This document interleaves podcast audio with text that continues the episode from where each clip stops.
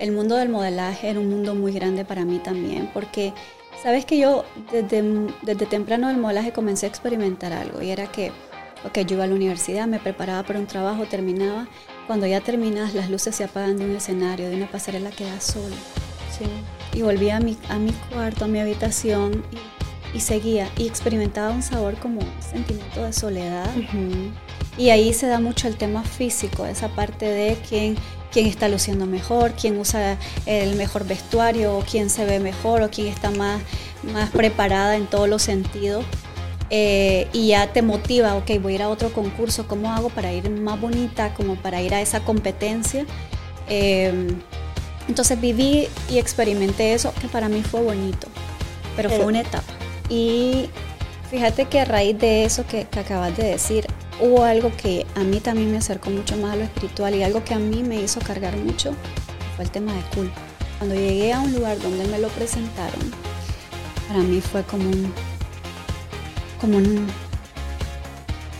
como una nueva vida porque ahí fue donde yo tomé la decisión más importante de mi vida, que, fue recibir a Jesús en mi corazón.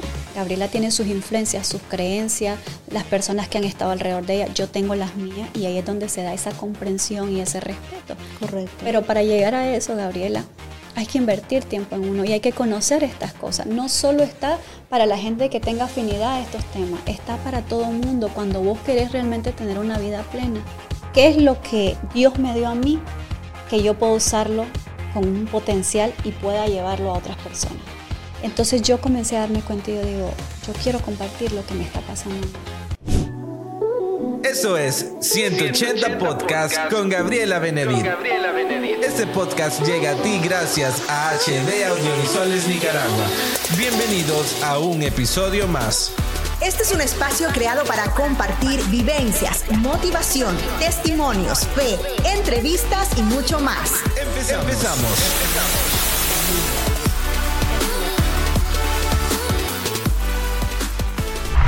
Hola, ¿qué tal amigos? Bienvenidos a un episodio más. Les saluda Gabriela Benedit contenta como siempre de estar aquí compartiendo con ustedes un episodio más con un invitado que sé que siempre nos dejan una huella linda y grande enseñanzas por medio de sus vivencias. Hoy quiero darle la bienvenida a Carla Leclerc, creadora de Hilos de Luz, coach para la mejora continua, máster en programación neurolingüística y por supuesto inolvidable segunda finalista de Miss Nicaragua 2001. ¿Cómo estás? Gracias Gabriela, estoy muy contenta, gracias por la invitación y emocionada por compartir este espacio que a mí me ha conectado mucho, me ha transmitido mucho y estar aquí pues realmente es una bendición. Sí, por supuesto. Recuerdo, Carla, que te vi eh, en la feria eh, recientemente en el pop-up eh, estuvimos nosotros ahí y llegué a tu stand con mis hijos y estaban encantados con, los productos, pero más allá de poder ver el producto, el mensaje que traía consigo.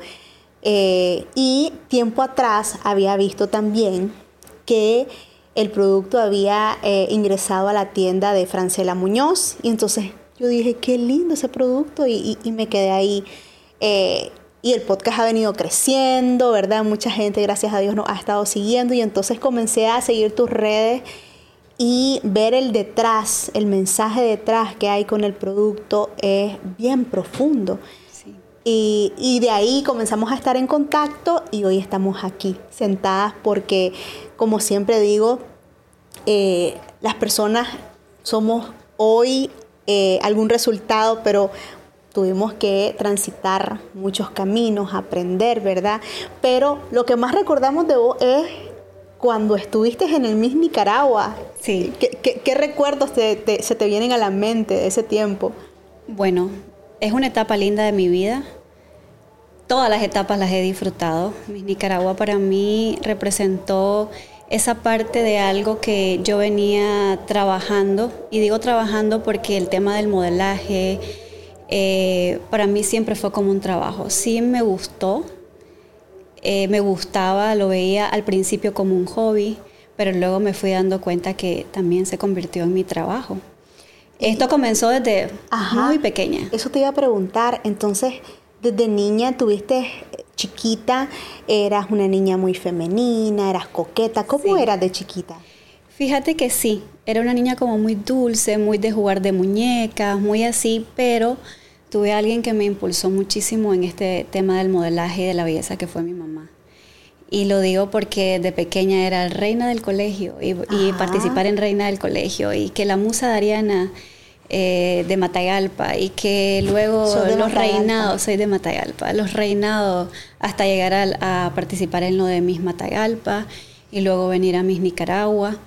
Eh, entonces iba como creciendo ese eso. ¿Y vos lo disfrutabas? Sí lo disfrutaba. Te digo que no fue algo que yo comencé, sino que fue un impulso de mi mamá. Mi mamá siempre me motivaba Creo que ella ha sido un motor impulsor en la mayoría de mis cosas. Sí. Pero en este caso del mundo de la belleza, ella era la que participaba y yo te voy a apoyar. Ella era mi diseñadora, era mi, por decir, mi coach personal, porque siempre era como vos podés, vos vas a ganar, vos vas a hacer esto. Y ella siempre estaba conmigo. Entonces eh, iba creciendo, bueno, Hoy fui reina del colegio y después reina de la policía y después ¿Y había nervios de por medio? ¿Tenías miedo? ¿Cómo trabajaste eso? Sí, siempre. Yo creo que hasta la fecha uno, antes de entrar a un escenario o a este tipo de concursos y eso, siempre hay un nervio, pero eso lo dejaba siempre atrás. Eh, una vez en el escenario, algo que sí disfrutaba mucho era subirme a una pasarela y modelar. Me gustaba mucho porque era transmitir algo que vos estabas portando, algo que estaba llevando y tener eh, específica actitud para llevar eso.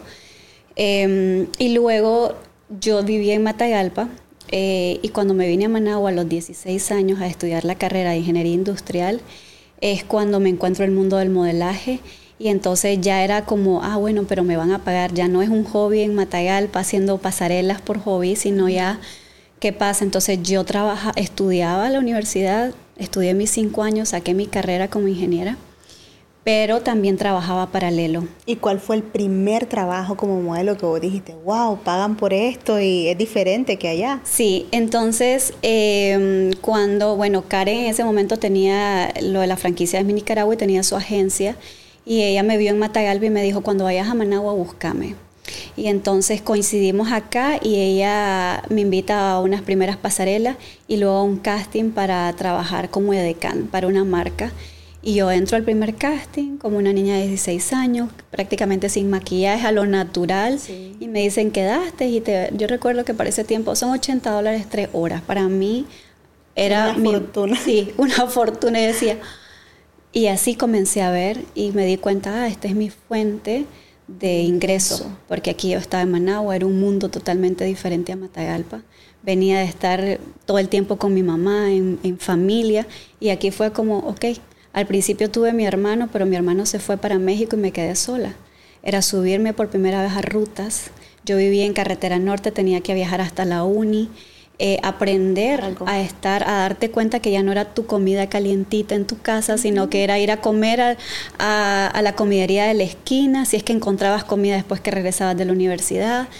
Ingeniería muy intenso, era mucha dedicación, pero al mismo tiempo terminaba de estudiar y sabía que había un casting, que me tenía que poner linda, alistarme dejar los tenis de la universidad para ponerme tacones e ir a hacer un casting o una pasarela o un comercial de televisión. ¿El día era tu universidad y por la noche cómo lo manejabas el tiempo? Las mañanas, todas las mañanas, por decir, yo entraba a la universidad a las 7 y era puntual que tenía que estar, o sea, yo me levantaba a las 5 de la mañana para estar lista, tomar el bus, llegar, estar en la universidad y si me tenía que quedar en la biblioteca haciendo cosas, y luego atenta al llamado que si la agencia me llamaba para un trabajo, pues yo tenía que andar inclusive en mi mochila, mis zapatos, mi ropa, porque de pronto de la universidad me movía a la agencia o si no, regresaba a la casa, me alistaba y volvía de nuevo al casting o directo ya al trabajo. Habían trabajos que eran por semana o un comercial de televisión que podía durar todo el día. Entonces, pero siempre dedicada pues a las dos cosas y me comencé a dar cuenta de que era mi medio de, recibir un ingreso y era mi carrera. Y ahí yo lo opté como es mi carrera, me apasiona, me gusta, me gusta lo que hago. Es una carrera también. ¿Y cómo manejaste esa parte de las finanzas? ¿Era la primera vez que vos estabas recibiendo tanto dinero? ¿Cómo, ¿Cómo lograste hacer ese balance, esa buena administración? ¿Ya tenía inculcado de tu familia eh, algún hábito para poder manejar las finanzas o, comenzaste a aprender ahí? Comencé a aprender, tenía influencia, Tengo, una de mis hermanas es súper administradora, pero algo nato de cuidar cada córdoba, cada dólar y eso, yo no. Yo era más de, soy más desprendida hasta la fecha, pero sí comencé a darme cuenta que tenía que pagar mi cuarto.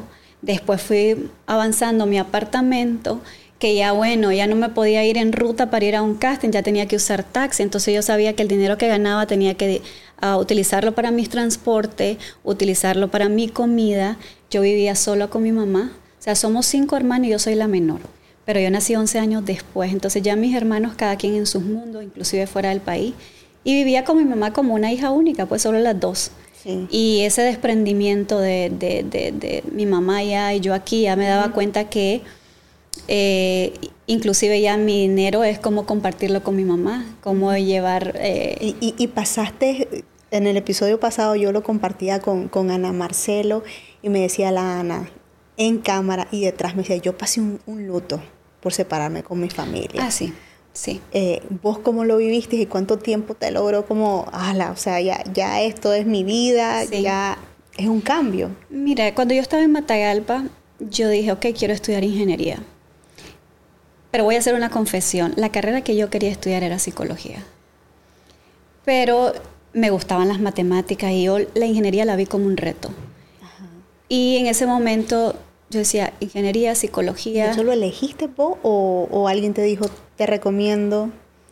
Mi mamá, hubo una influencia ahí como más de, creo que la ingeniería es más potencial eh, y la ingeniería que vos querés es más integral, pero quedó ese sabor de, quiero la psicología, pero he sido mucho de reto, pero quiero ingeniería industrial y me parece una carrera integral cuando yo realicé que en Matagalpa no había ingeniería industrial. Entonces, y decía, ¿cómo voy a estudiar si aquí no hay y con quién voy a vivir? O sea, ¿con qué voy a pagar la universidad si en ese momento dependía solo de mi mamá eh, económicamente?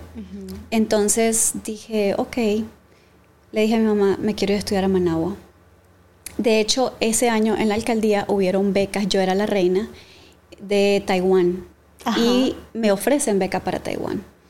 Entonces mi mamá me dice, si usted se quiere ir, váyase. Sucedió algo y no se dieron efectiva la beca, pero yo me iba para Taiwán. Tanto era mi, mi gana de... Y el, impulso de mi mamá que yo dije, ok, Managua, ¿cómo hago? Me dijo mi mamá, una beca, vamos a conseguir una beca. Para mi mamá no había imposible, yo nunca escuché, no, te buscas una carrera aquí, si no vamos a conseguir una beca. Conseguimos la beca. Ella me vino a dejar, me inscribió a la universidad.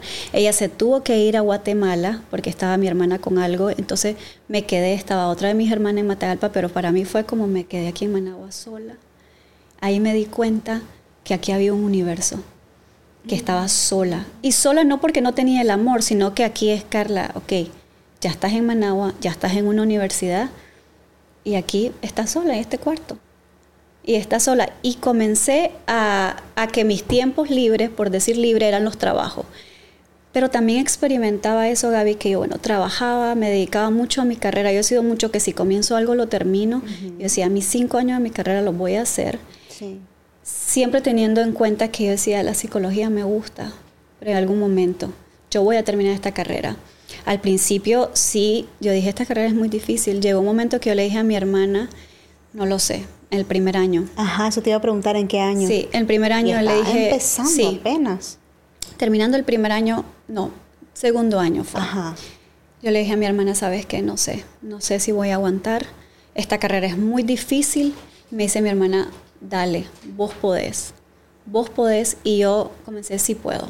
Entonces ahí yo comencé a motivarme, a, a estudiar y a dedicarme a la carrera, a trabajar como modelo y a darme cuenta de que ya estaba haciendo mi vida, que en, yo viajaba semanal, yo me iba los sábados, salía a veces los viernes, pero tenía que estar domingo acá. Había mucho apego a Matagalpa, pero me fui dando cuenta y desprendiendo y dándome cuenta que aquí ya era mi vida, que aquí yo tenía que realizarme por los compromisos que yo estaba adquiriendo en la universidad, pero sí me di cuenta que ya mi mamá no la tenía a la mano, que ya eran mis decisiones personales. Ya te fuiste sintiendo adulta. Ya me fui sintiendo adulta. El mundo del modelaje era un mundo muy grande para mí también, porque sabes que yo desde, desde temprano del modelaje comencé a experimentar algo y era que, ok, yo iba a la universidad, me preparaba para un trabajo, terminaba.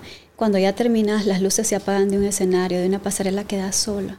Sí. Y volví a mi, a mi cuarto, a mi habitación y, y seguía y experimentaba un sabor como un sentimiento de soledad, pero era no, era un sabor bien, un sentimiento bien específico Sí. y siempre lo sentía.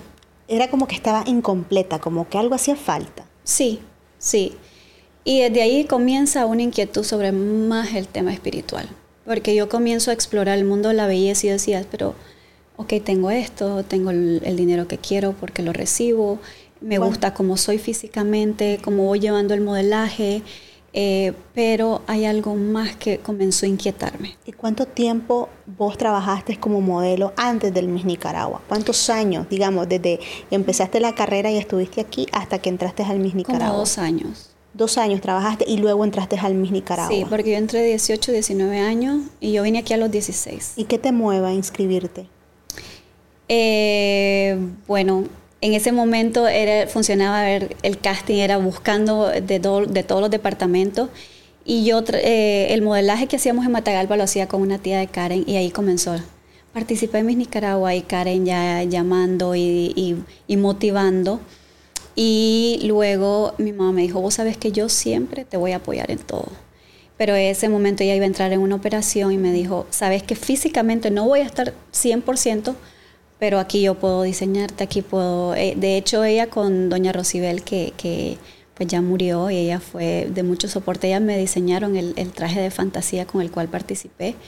Y, mm, y el traje de noche también, recuerdo O sea, que... tu vestuario estaba en manos de ellas. Sí, Wow. sí, entonces ahí hubo mucho impulso. Si me preguntas, yo no me sentía preparada. No me sentía porque yo decía todavía, yo no dominaba el inglés, apenas estaba arrancando mi carrera y yo decía, no, no, no me siento. O sea, me gusta el modelaje y eso, pero ya para mí es Nicaragua. Yo entré no sintiéndome preparada, honestamente. Estaba en segundo año de la carrera. Sí, segundo año de la carrera, pero había mucho impulso alrededor, mucha motivación de entrar, vos podés, participabas, ajá. y entonces obviamente cuando ya entro al casting y quedo, ya comienza un proceso de, ok, ya estoy aquí, vamos a, a hacerlo. Pero sí viví el proceso, no, ¿cómo pudiera decirte? Sintiendo que, que necesitaba más preparación para entrar, pero ese era el momento Sí. para lo que he recorrido en mi vida y cómo fue que comenzó esa parte, yo- ese, ese era el momento que yo tenía que participar.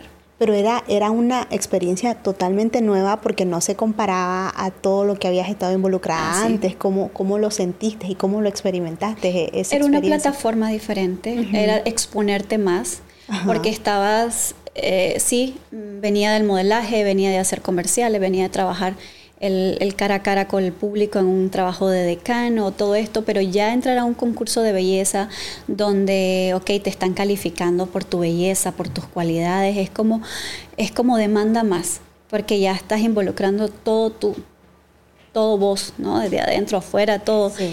Eh, pero eso fue el inicio, porque cuando vas a los concursos internacionales es otra cosa. O sea, yo anduve en la Filipina, en Dominicana, en, ot- en otros países, y yo llegaba y encontraba a aquellas mujeres bellas, eh, que estaban preparadísimas, que tenían condiciones físicas, que era todo, era todo un tema de estética y belleza mucho más adelantado de que, que acá. Sí. O sea, apenas estábamos arrancando todo ese mundo, era muy natural. Para mí, como yo iba, era muy a lo natural. Sí.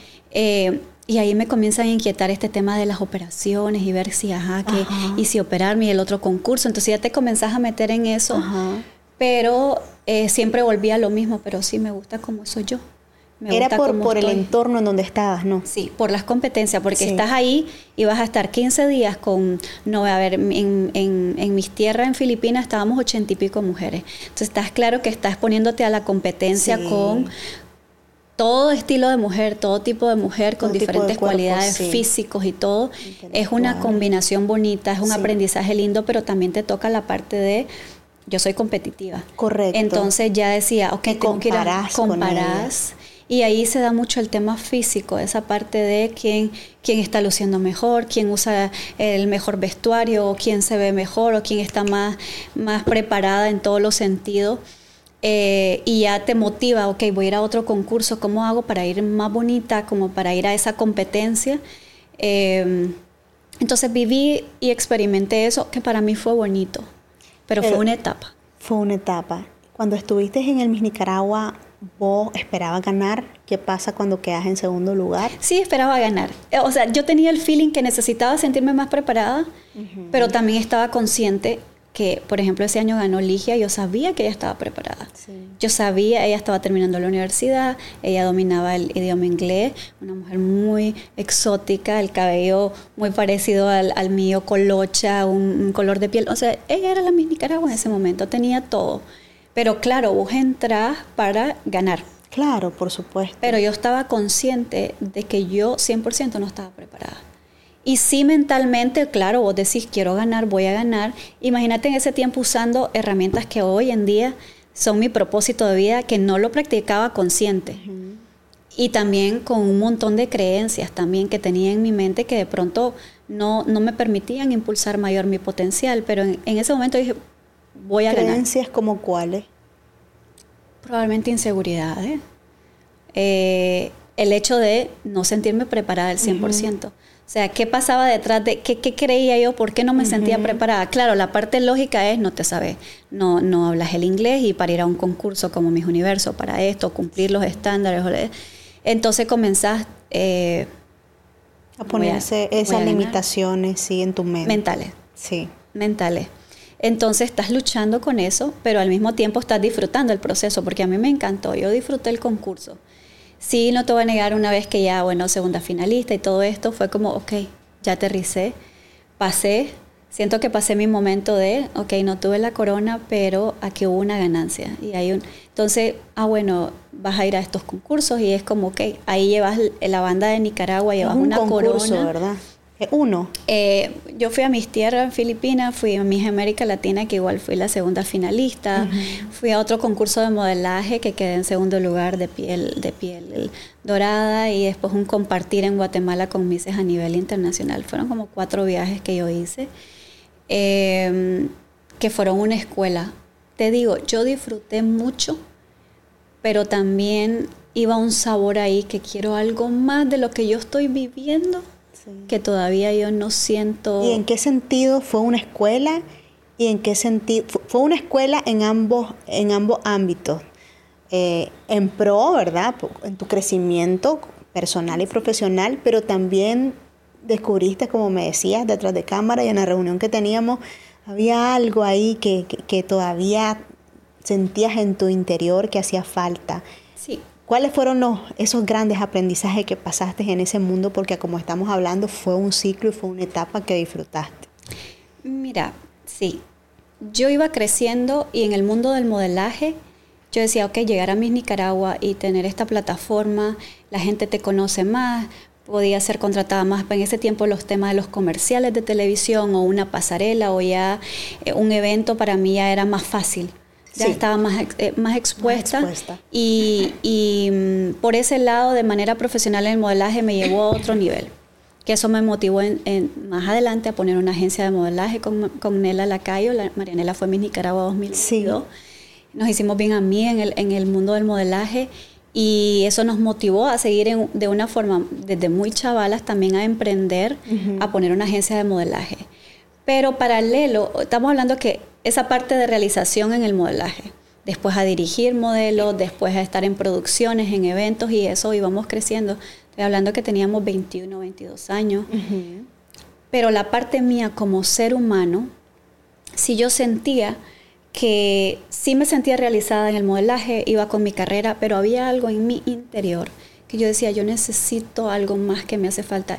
Y yo no era un tema de decía yo, de amor y eso porque yo era muy amada por mi familia, mi mamá, mis hermanos. Sentía siempre ese, ese, ese calor de familia, pero también yo traía cosas de, de, mi niñez. Por ejemplo, las cosas que a mí me tocó enfrentar más acá era ese tema de la paternidad. Cuando yo vine aquí fue como, ok, no está aquí mi mamá, no tengo un papá, no tengo familia. Entonces vos creciste sin tu papá. Sí, yo crecí hasta los seis años, crecí con mi papá en casa. Luego nos fuimos del país, ellos se separan y ya crecía más que todo con la influencia de mi mamá. Pero esa, esa influencia fue muy completa, uno dice, ¿verdad? Ahora yo digo, cada quien tiene su papel. El papá tiene un papel, la mamá tiene un papel. Exacto. Y aunque mi mamá ha sido súper integral en su crianza con sus cinco hijos, con cómo ha sido para nosotros, yo le digo a ella, hay cosas que eso, por eso es papá y mamá, Dios no hace así, son cosas con las que yo crecí y puede ser, yo le he puesto impacto de rechazo, yo le he puesto esa parte de ese sentir, esa paternidad, yo sí crecí con eso y, esas son de las cosas con las que a mí no me hacían sentir de pronto completa en el mundo en el que yo estaba viviendo. Eh, y a buscar esa, eh, a tener más inquietud por el tema espiritual. Porque yo decía, yo quiero algo más allá y era buscar eh, esa parte que, que, todavía a mí no me hacía sentir plena de pronto. Sí. Porque, y el mundo del modelaje me ayudó a ver eso, porque yo me comencé a dar cuenta, no es solo el mundo externo, el ser comienza desde aquí. Sí, porque ahí estaba eh, tu maquillaje, tu peinado, tu vestimenta, el cuerpo y estabas expuestas todo cómo te veías de aquí por fuera pero no por dentro. No por dentro y más que yo, yo he sido como muy de mí, muy cerrada en mi círculo, a pesar de que el mundo del modelaje y todo esto es un mundo abierto, un mundo de círculo grande. Después con mi carrera igual, yo termino mi carrera y me voy enfocando a las relaciones públicas, al marketing, entonces es un mundo más expuesto, pero Carla era aquí, no hacia acá. O sea, mi círculo para compartir era muy cerrado y lo sigo siendo así, es muy de familia, pocos amigos. Eh, y en ese tiempo era más así, Gabriela. Acércate el micrófono un poco más. Sí, era más, más ese tema de, de cuidarme más. Sí. De, porque igual yo terminaba tan agotada que lo que yo quería era mis espacios y disfrutaba mi soledad. O sea, mi compañía, yo la, la siempre la disfruto. Sí. Aún ahora siendo mamá y esposa y, emprendedora y todo. Entonces, eh, yo iba viendo como el éxito en la parte profesional, pero al mismo tiempo yo decía, quiero crecer más como ser humano. Entonces, el haber estado expuesto al mundo de la belleza física me llevó a tener inquietudes eh, más en el tema interior. Y el tema espiritual es un tema que lo he tenido siempre desde niña. A mí me ha llamado mucho la atención el tema de, todo lo espiritual, pero claro, yo no sabía cómo gestionar, cómo manejar. Siempre tuve la influencia en temas espirituales, más no en mis elecciones. Y estando aquí en Managua fue que yo comencé, yo dije, hay algo más aquí. Claro, seguro, viéndote sola, eh, expuesta a tantas personas, pero sola. En algún momento, Carla, eh, te sentiste en peligro como mujer en, ese, en ese ámbito de modelaje? Sí, yo miraba muchos monstruos. Digo monstruos para ponerle un nombre, pero era una chavala y siempre estaba rodeada de, del mundo. Claro. Y, y el mundo es muy atractivo, Gabriela. O sea, y también habían muchas cosas, como hoy y como siempre, ¿verdad? Muchas cosas alrededor, pero en ese momento era yo a esa edad cómo yo podía manejar. Y, y, algo, decir no muchas veces. Que a veces decía sí. Sí. ¿Y qué pasaba? Después venían consecuencias. Claro. Y fíjate que a raíz de eso que, que acabas de decir, hubo algo que a mí también me acercó mucho más a lo espiritual y algo que a mí me hizo cargar mucho y fue el tema de culpa. Yo empecé a experimentar culpa por eso, por decisiones, por cosas que me estaban pasando alrededor, por cosas que yo tenía que improvisar, por decisiones que yo tenía que, tomar a esa edad, que yo decía, soy chavala, pero soy madura al mismo tiempo. Yo ya estoy aquí, estoy en lo que estoy maduré, siento yo bien chavala para tomar mis propios riesgos, decisiones, ver el mundo tal cual, tan, tan claro, tan desnudo, que, que, que era, sí tenía mi mamá, sí tenía mis hermanos, pero yo he sido muy así práctica. Ellos están, pero aquí estoy yo. Y yo soy la que tomo decisiones así, comencé bien chaval, aquí tomo decisiones en mi vida. Algunas decisiones erradas tomé, que entre esas comencé a experimentar culpas. decisiones erradas, erradas que me hicieron crecer más como individuo, pero fui cargando. Fui cargando y eso me hizo buscar más el tema espiritual, porque yo decía, hay cosas que no me están gustando de mí, que no me están haciendo bien, necesito ayuda. Necesito ayuda. Pero era más allá de una ayuda psicológica, era más allá, yo decía, una ayuda más allá. ¿Y esas culpas, cuáles eran las culpas que más te pesaban? A ver, culpas que más...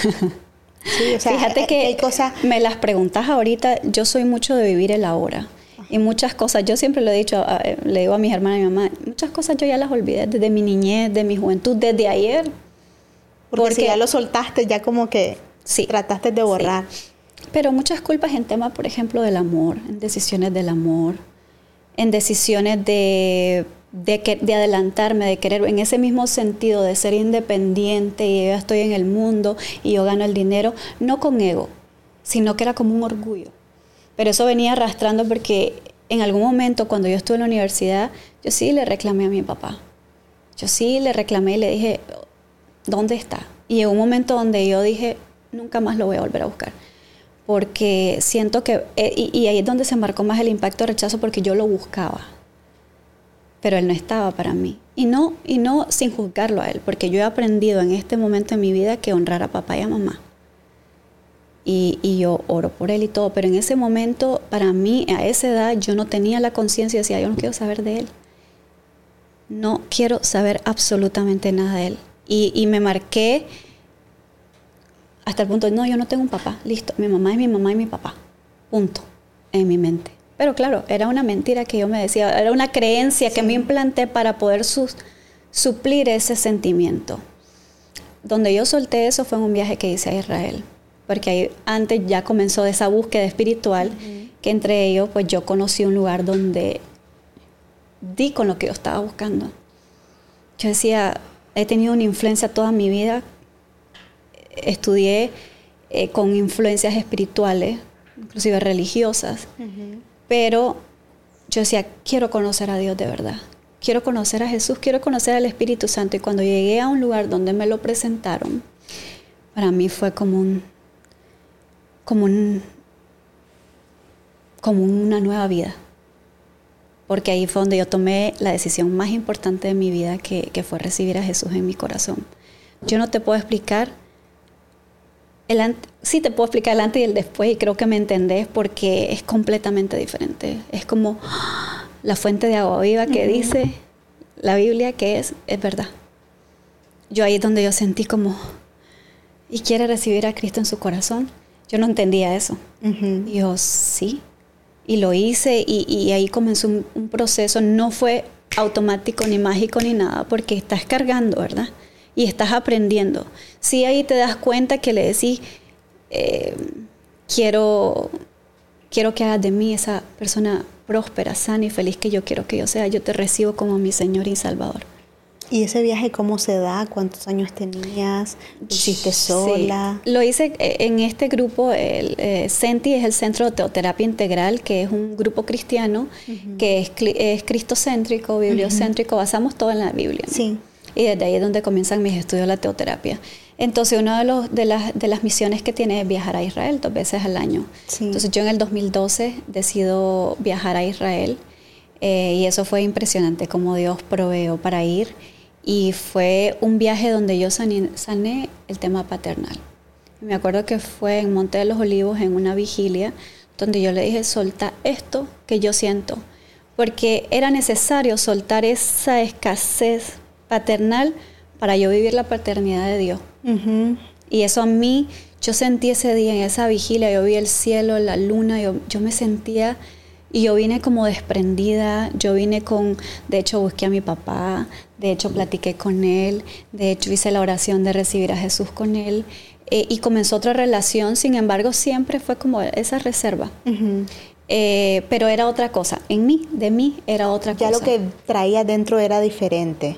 Era, era un peso muy grande con el que cargaba. Muy grande. y, yo creo que muchas personas igual lo cargan y estás ahí como que no, es que como pensás, mucha gente, tal vez no en tu caso, pero hay personas que tal vez piensan que por sentir eso negativo contra ellos es como hacerlos pagar y que no sé qué.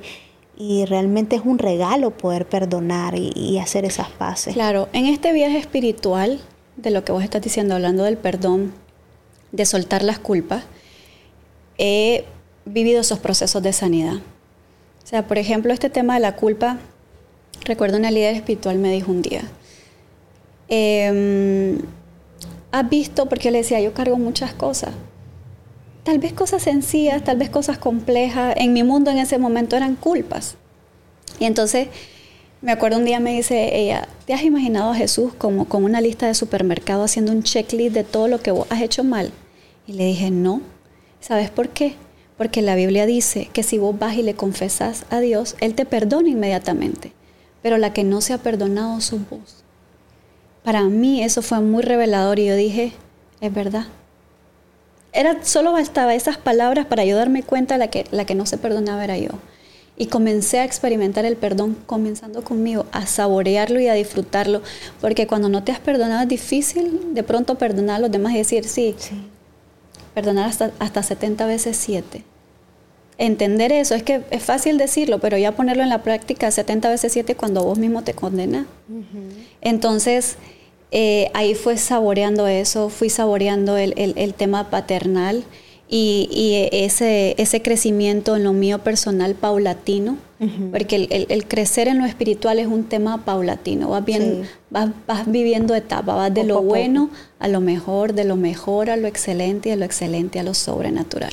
Sí, es, un camino, eh, es un camino no tan fácil, es difícil, pero vas, vas eh, evolucionando, vas, vas soltando esas cargas, y, vas, y sabes que no, no sos vos en tu fuerza, sino que rendiste esa parte que sentís que vos no podías cargar a Dios y, esa parte de, esa falta de, de paternidad o de mamá o de papá es una de las cosas que más te pesan eh, cuando estás pequeño, cuando llegas adulto, cuando sos padre de familia. Claro, ahora que uno es papá y que es mamá, o sea, que estás a estas edades, vos ves y vos te das cuenta del valor y el significado que es ser papá y ser mamá y estar esas presencias y ese compartir con tus hijos. Es otro nivel, otro, otro aprendizaje. La maternidad y todo esto es otro aprendizaje impresionante. Yo creo que cada, cada ser humano en, dependencia del proceso que vive, encuentra a Dios de alguna forma.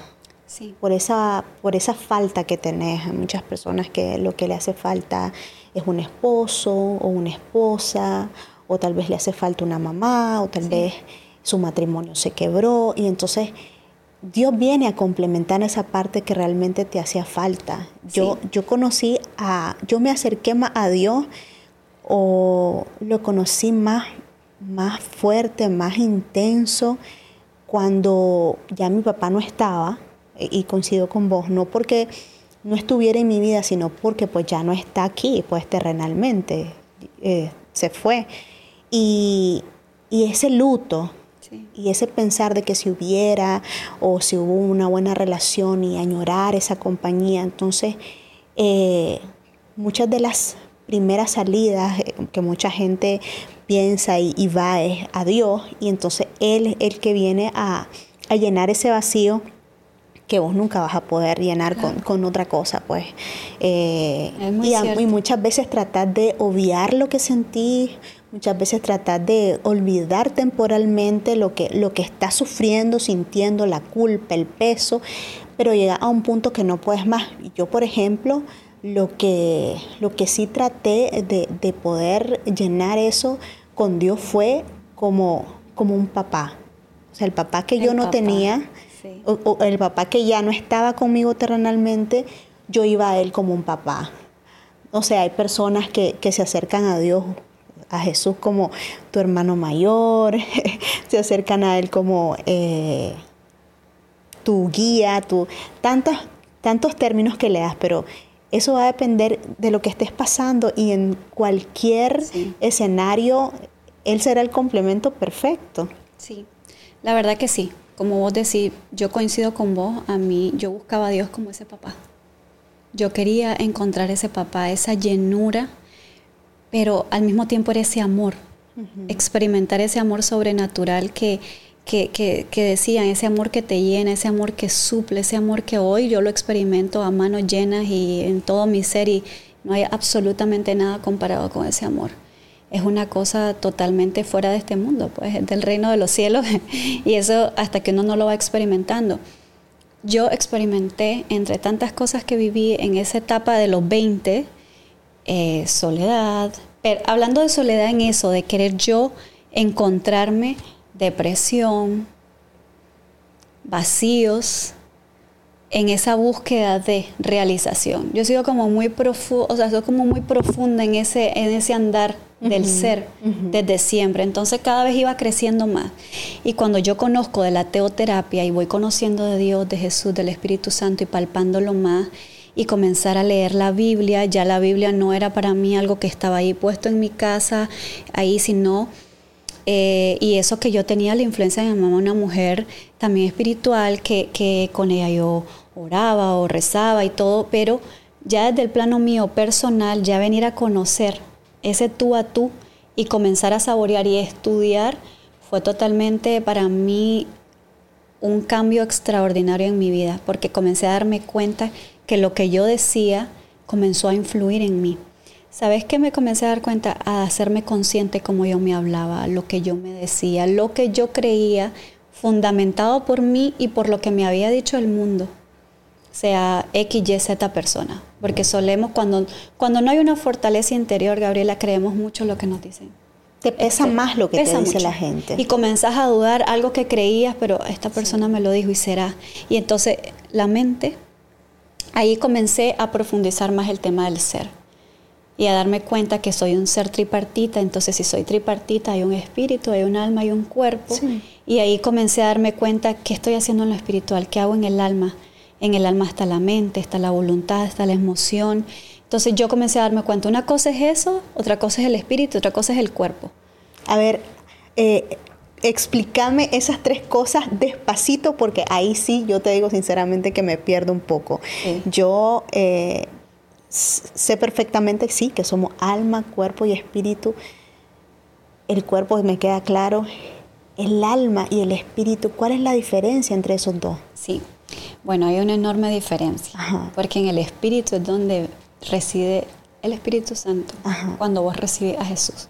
Bueno, y va dependiendo cada creencia de las personas, sí. pero en este caso, en bajo mis creencias y lo que yo he venido estudiando durante todos estos años, y no solo estudiando, sino viviendo, y experimentándolos, sintiéndolo es comenzar a darte cuenta porque vos decís, ok, soy consciente que ahí hay algo, ¿no? Porque dice, el, e, el alma, la mente, ajá, cuando ya te comienzas a conocer. Y hay un precio grande que pagar cuando uno comienza a menguar, a, descansar vos, pero a escuchar más eso ahí adentro.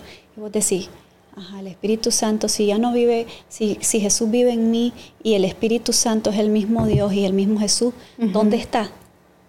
Sí, está en todos lados, pero en vos, ¿dónde está? En el Espíritu. Sí. En el Espíritu hay conciencia, hay intuición y hay comunión. Entonces, en el espíritu la comunión es eso, que te estás relacionando que te con estás conectando, sí. Sí, porque no puede ser forma física ni de forma emocional. Cuando andas emocional, lo menos que haces es conectarte con Dios. Sí. Porque ahí te ganan las emociones. Entonces, en el espíritu te das cuenta que es la residencia del Espíritu Santo. Entonces, cuando vos querés ir, en lugar de buscar hacia afuera, ¡fum! te vas hacia adentro, ahí está.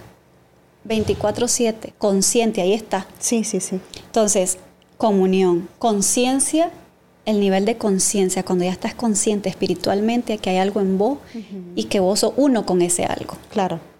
Y intuición. Comenzás a intuir todo de una forma espiritual.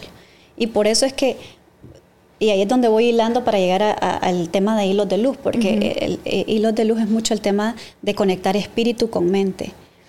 Entonces, en, la, en las emociones, en el alma están las emociones, la voluntad y la mente tres cosas.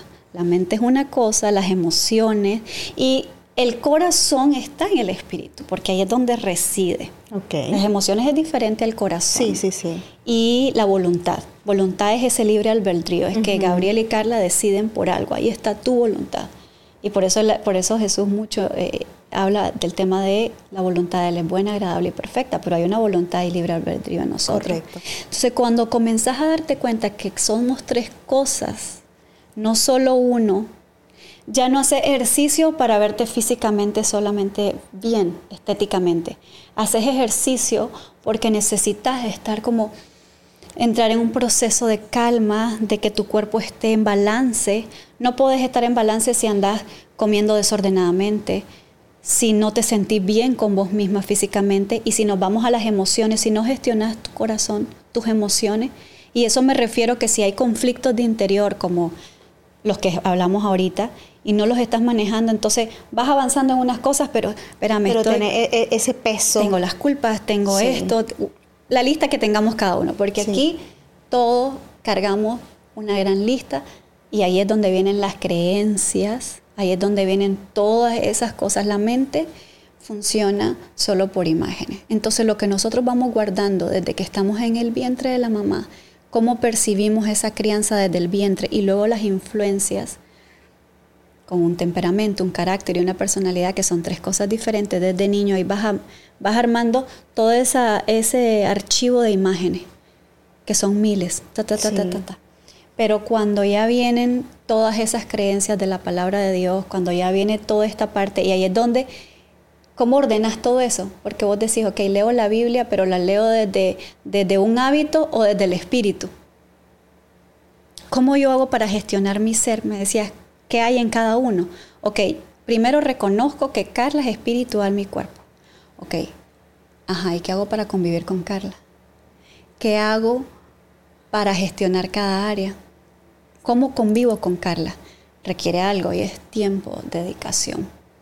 Pero antes de eso, yo insisto mucho, es el conectar con Dios. Sí, definitivamente. Para conectar con vos mismo tenés que conectar primero con Dios, pero para eso tenés que conocer tu espíritu y volvemos a lo mismo. Entonces, primero estar consciente que tenés esas tres áreas y vos decís, ok, sí, tengo un espíritu, tengo una alma y tengo un cuerpo. ¿Qué voy a hacer con cada área? Para yo estar en balance, porque hoy en día hablamos de estar en equilibrio, estar en balance, y quiero vivir bien, y quiero estar bien con mi peso, y quiero, pero ¿cómo lograr eso? gestionando los tres. ¿Y cómo los gestiono? Y ahí es donde yo comencé con esto de la teoterapia. eh, me fui dando cuenta al leer la Biblia y decía, y esto que dice aquí, y todo lo puedo en Cristo que me fortalece, pero yo muchas cosas me digo que no puedo. Y yo muchas cosas no me veo, no me gusto de mí. Pero Dios dice que yo soy amor. Y Dios dice que yo soy diseñada a su imagen y semejanza, pero yo no me veo así. Perdón, pero como Dios me ve, yo no me veo en aquel entonces, yo no me veo así. Y comencé a hacerme consciente y me recuerdo que ese año yo fui súper bendecida porque eh, los dueños de Pacific Institute eh, me invitan y me dicen, te queremos hacer un regalo. Y vas a entender por qué muchas cosas, me dice, ¿sabes lo que es el potencial humano? Ahí comienzo a escuchar ese lenguaje. Me dice, ¿por qué crees que sos vos como sos? Y yo comienzo, pues, no sé. ok, vas a ir a este curso. Hice mi primer curso ahí, el desarrollo del potencial humano, me enseñaron cómo funciona la mente. Hizo tanto clic porque yo dije, ok, en la teoterapia estoy aprendiendo que hay un ser integral, que hay un ser conectado con, con Dios, con Jesús, el Espíritu Santo, y ahora vengo a, enfocarme en la mente, que es como la más compleja. Entonces comencé a hacerme consciente, espérate, me estoy hablando. Cada, a ver, ¿cuántos, ¿cuántos pensamientos tenemos en el día? Comenzaba a darme cuenta que lo que me estaba diciendo muchas veces no me ayudaba. Y conozco el mundo de las afirmaciones, el mundo de la visualización el mundo de las creencias. Hasta ahí.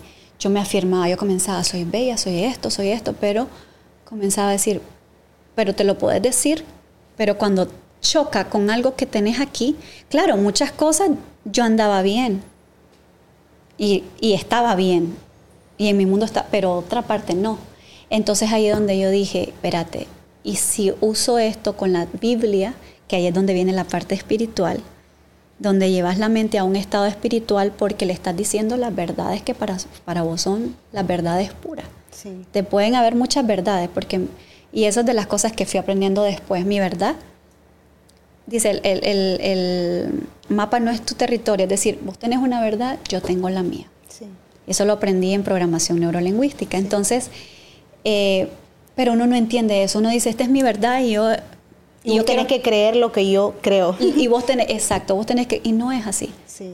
Gabriela tiene sus influencias, sus creencias, las personas que han estado alrededor de ella, yo tengo las mías y ahí es donde se da esa comprensión y ese respeto. Correcto. Pero para llegar a eso, Gabriela, hay que invertir tiempo en uno y hay que conocer estas cosas. No solo está para la gente que tenga afinidad a estos temas, está para todo mundo cuando vos querés realmente tener una vida plena. Sí. Y tener conciencia. Y entonces ahí donde yo dije, si uno las promesas bíblicas con las afirmaciones y lo que yo me afirmo lo acento en una creencia, ya me comenzó a gustar. Es más poderoso. Es más poderoso.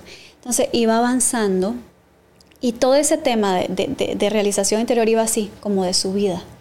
Iba más, más, más, hasta que comienza un tema inquieto, una inquietud de cuál es mi propósito de vida. Esa pregunta para mí comienza a resonar como desde el 2014 ¿Cuál es mi propósito de vida? Ok, hoy tengo una carrera, ahora con esto del potencial humano, entonces ahí yo dije, ah, aquí vino a suplir lo de la psicología, aquí lo del desarrollo del potencial humano, aquí sí me siento y me encanta y me conecta y la mente y el autodiálogo y todo esto, pero todavía es, pero ¿qué voy a hacer con esto? Y comienzo a darme cuenta que había un poder en mí al momento de cómo yo me estaba hablando y comenzaba a actuar diferente comencé a hilar y a conocerme más, a conocer a Carla y a disfrutar ese viaje hacia el interior, a esa belleza interior que habla Pedro, que dice que la belleza no es solo, no es la de afuera, es la que viene de adentro. Y entonces en ese, ¿cuál es mi propósito de vida, Señor? Ahí vienen hábitos. ¿Cuáles son esos hábitos que yo estaba haciendo? Pero aparte de eso, ¿cuáles eran mis dones y mis talentos? Y yo comienzo, ¿y cuáles son mis dones y mis talentos? Ok, sí, no es así, tengo una carrera, tengo esta especialización, tengo, no, no era eso, no era algo de calificación del mundo en una, no, era qué es lo que Dios me dio a mí que yo puedo usarlo con un potencial y pueda llevarlo a otras personas. Entonces yo comencé a darme cuenta y yo digo, yo quiero compartir lo que me está pasando a mí, que ya esta Carla no es la misma Carla, que ya Carla comienza a saborear esa vida que dice Juan 10:10. 10, yo he venido para darte vida y vida en abundancia.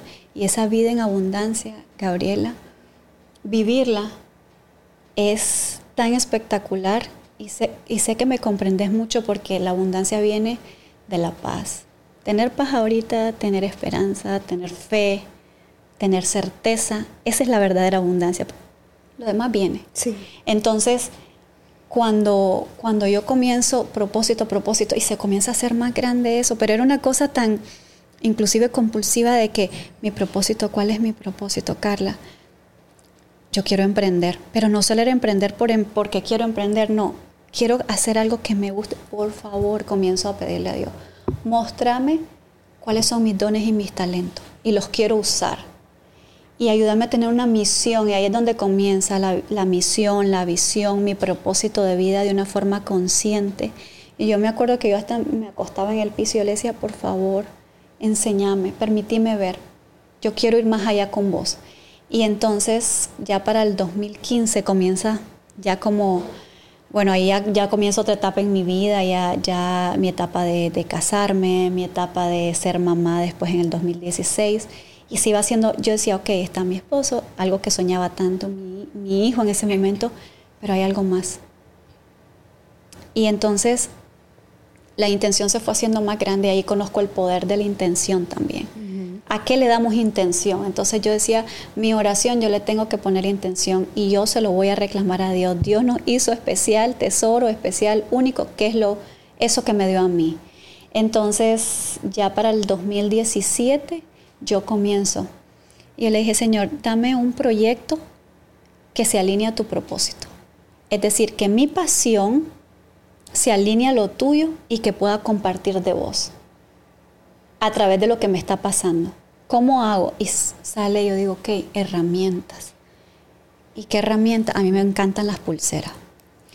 Pero comenzó con las pulseras porque yo decía, necesito involucrar este proyecto a mi mamá. Quiero un proyecto familiar porque ya mi mamá, yo ya estoy casada, toda la vida había vivido con mi mamá. Sí. Era mi tesoro de estar juntas. Entonces, por favor, incluíme a mi mamá. Y un día amanezco y le digo a mi mamá, mira, quiero hacer un proyecto de pulseras. ¿te gustaría hacer las pulseras? Ok, sí, pero quiero pulseras que expresen algo, algo espiritual. En ese momento yo no tenía tan, tan, tan, tan claro. Sí, pero quiero que vaya una cruz, que las cosas que a mí me, me están marcando y ayudando. Pero ¿por qué era la pulsera? Porque era como ese recordatorio.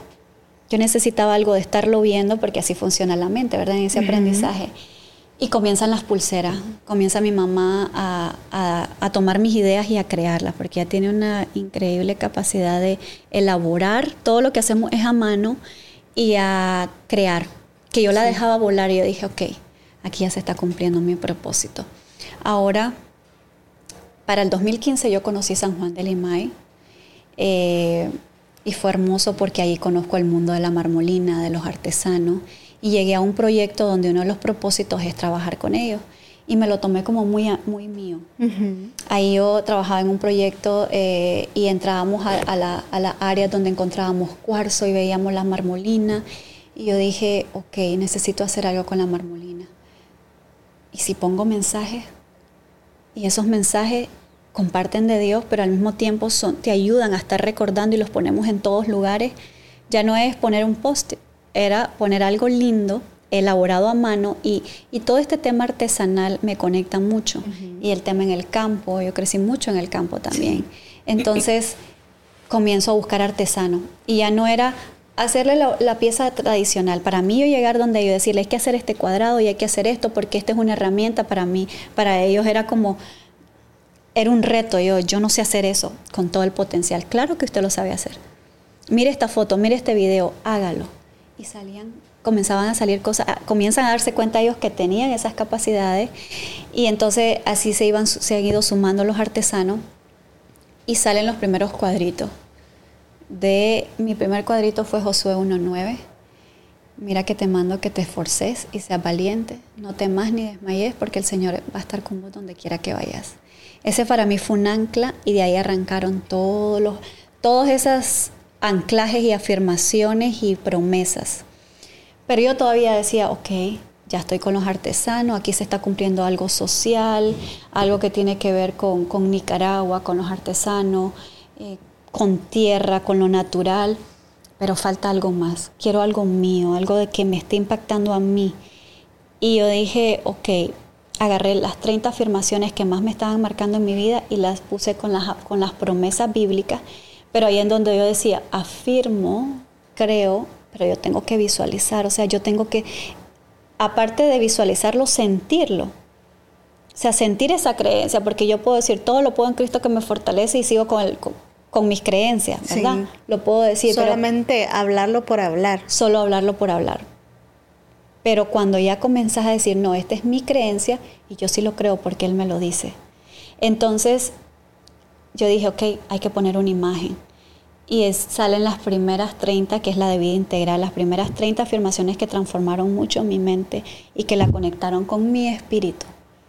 Y entonces ahí yo decía, ok, aquí yo ya voy sintiendo que hay algo, que hay un testimonio que compartir y esta es mi forma de compartirlo. Y con esto puedo conectar con la gente, pero al mismo tiempo conectar de forma creativa y llegar a la Biblia también, porque la base y el fundamento para mí es la Biblia. No, me, no me salgo de ahí. Entonces yo digo, ¿cómo, cómo poder hacer a la Biblia tan cercana, Gaby? Yo ya te digo Gaby, porque ya me siento aquí en No te preocupes, así me dicen todos mis invitados, Gaby. Ah, bueno, entonces, ¿cómo hago para no poner a Dios tan lejos?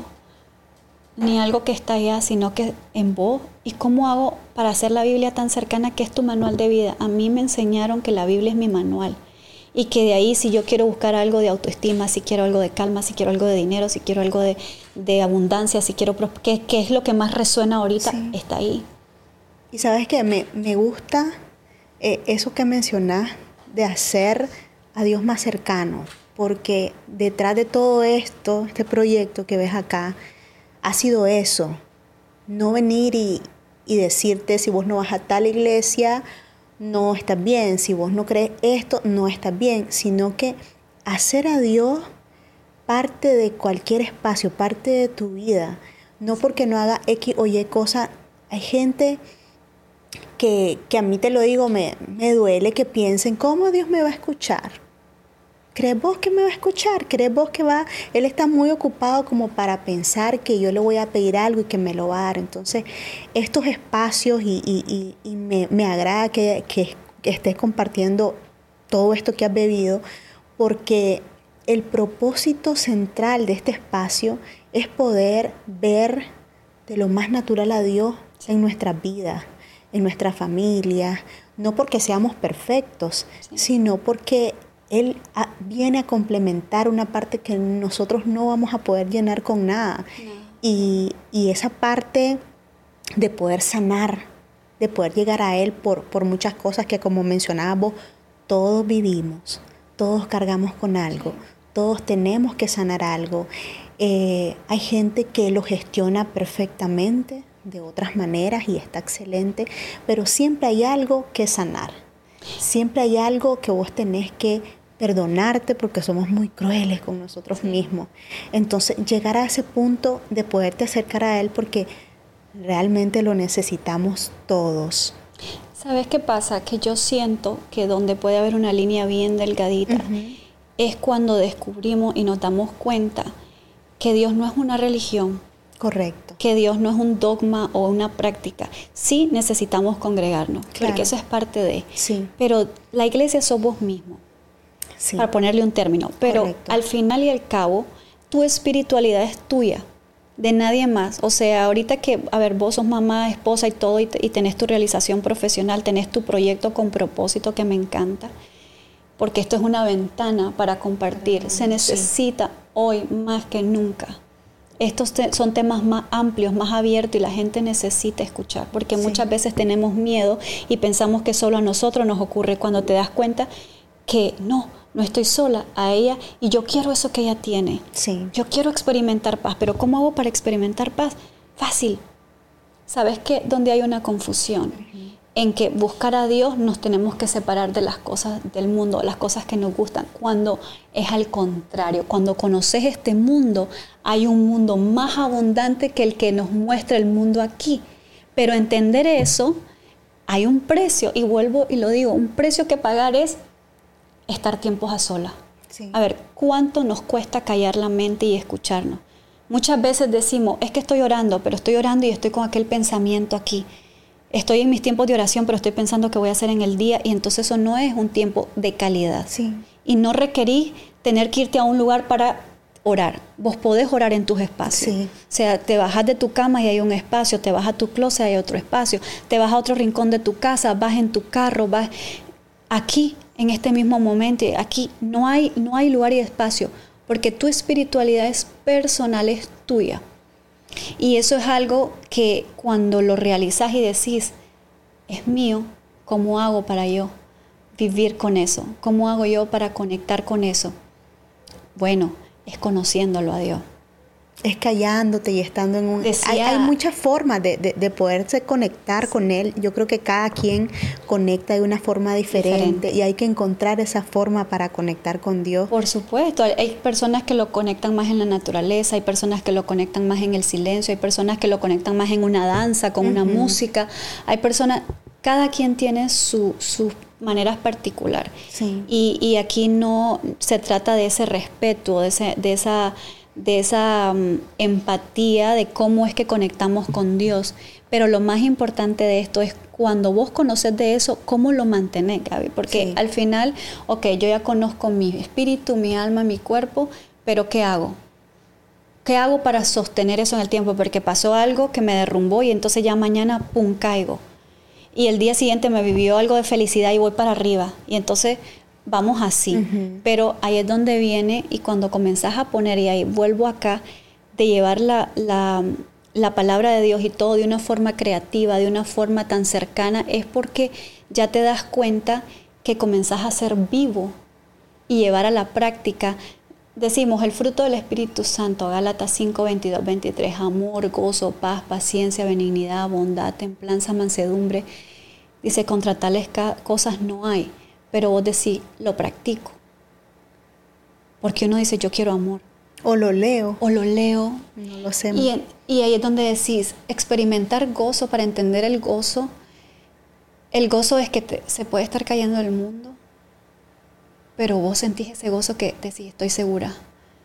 Y es lo que hemos venido experimentando de pandemia para acá y todas las cosas que nos han pasado. Se está cayendo el mundo, pero yo tengo seguridad de quién me cuida, de quién está conmigo. Y, y, muchas veces cuando, cuando llega a ese punto,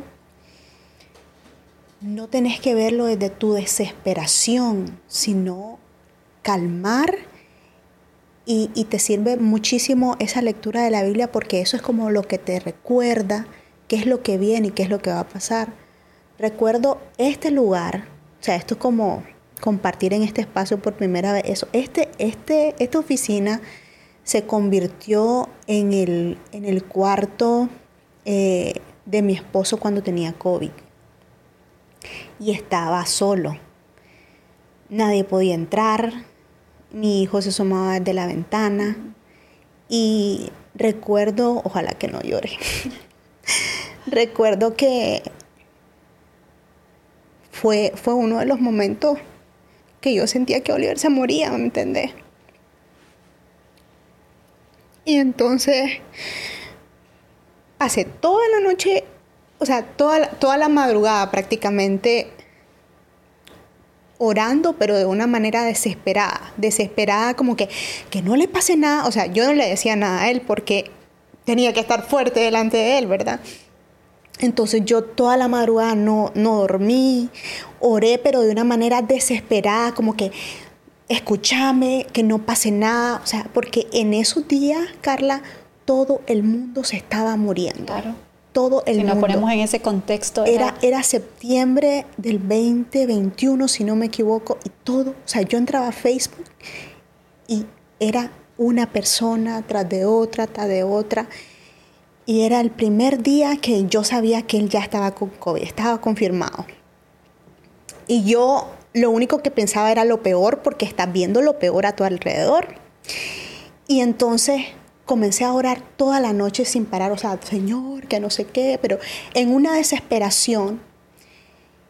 Y llegó un momento en donde yo sola me calmo y le digo a Dios, ¿sabes qué?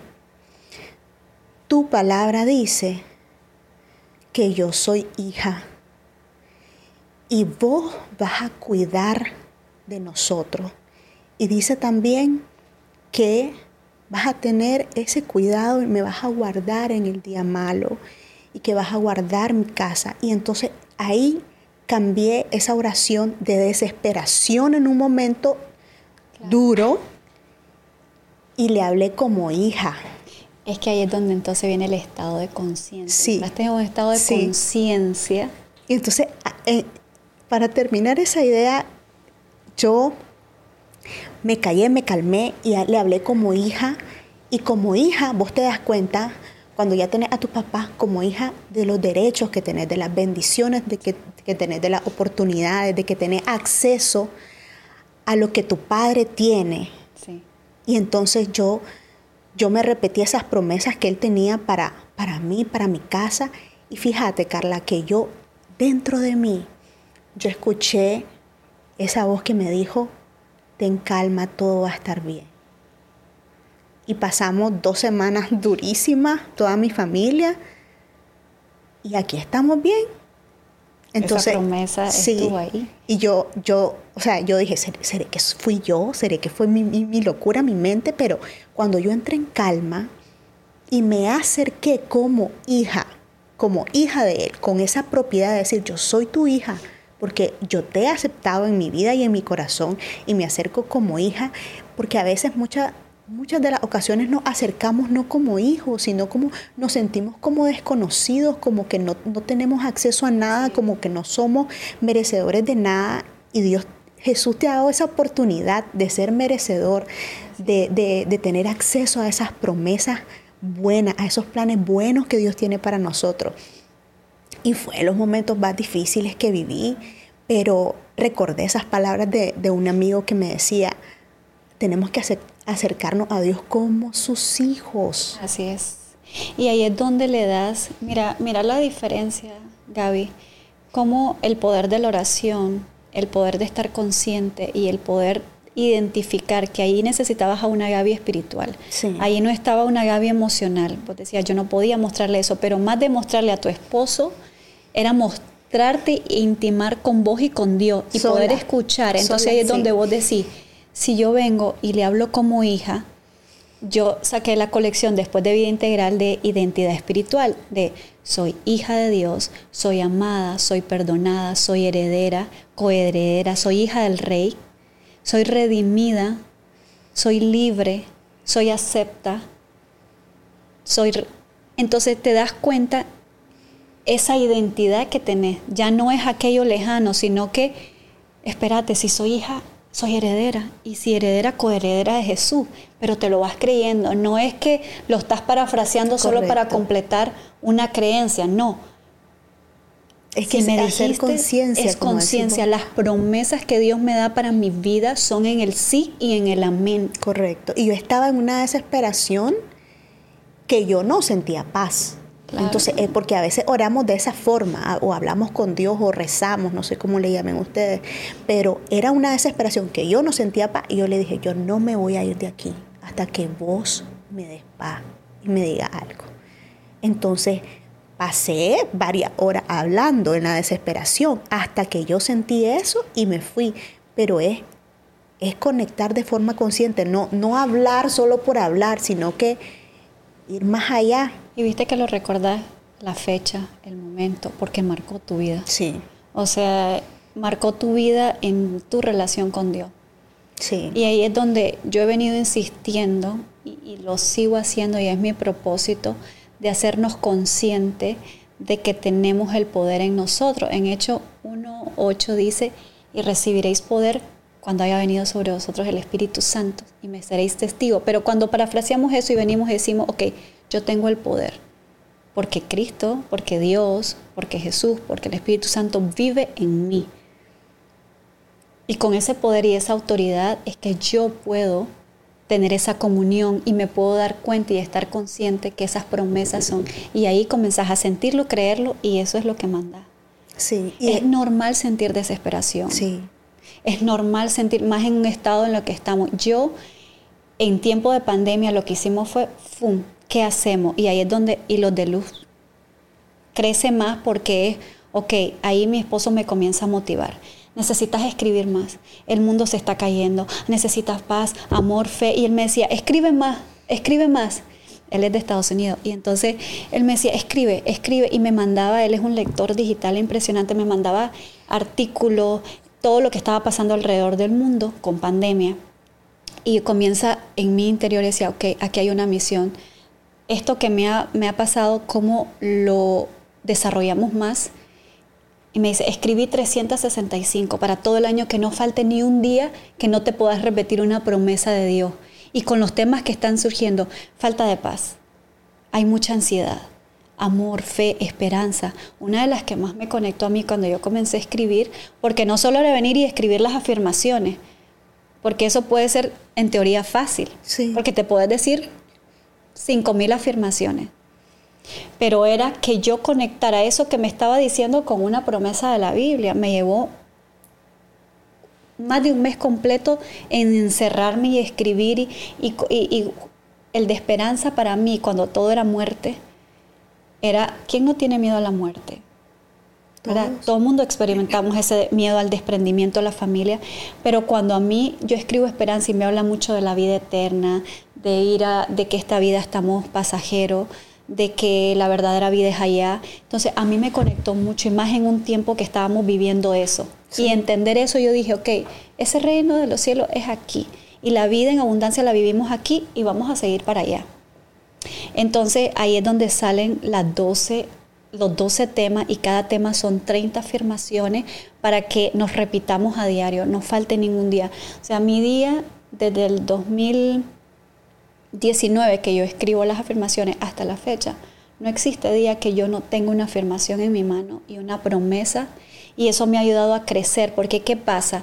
La intención es que cuando vos te afirmes algo y estás en una situación de estrés, vamos a ponerte una situación de...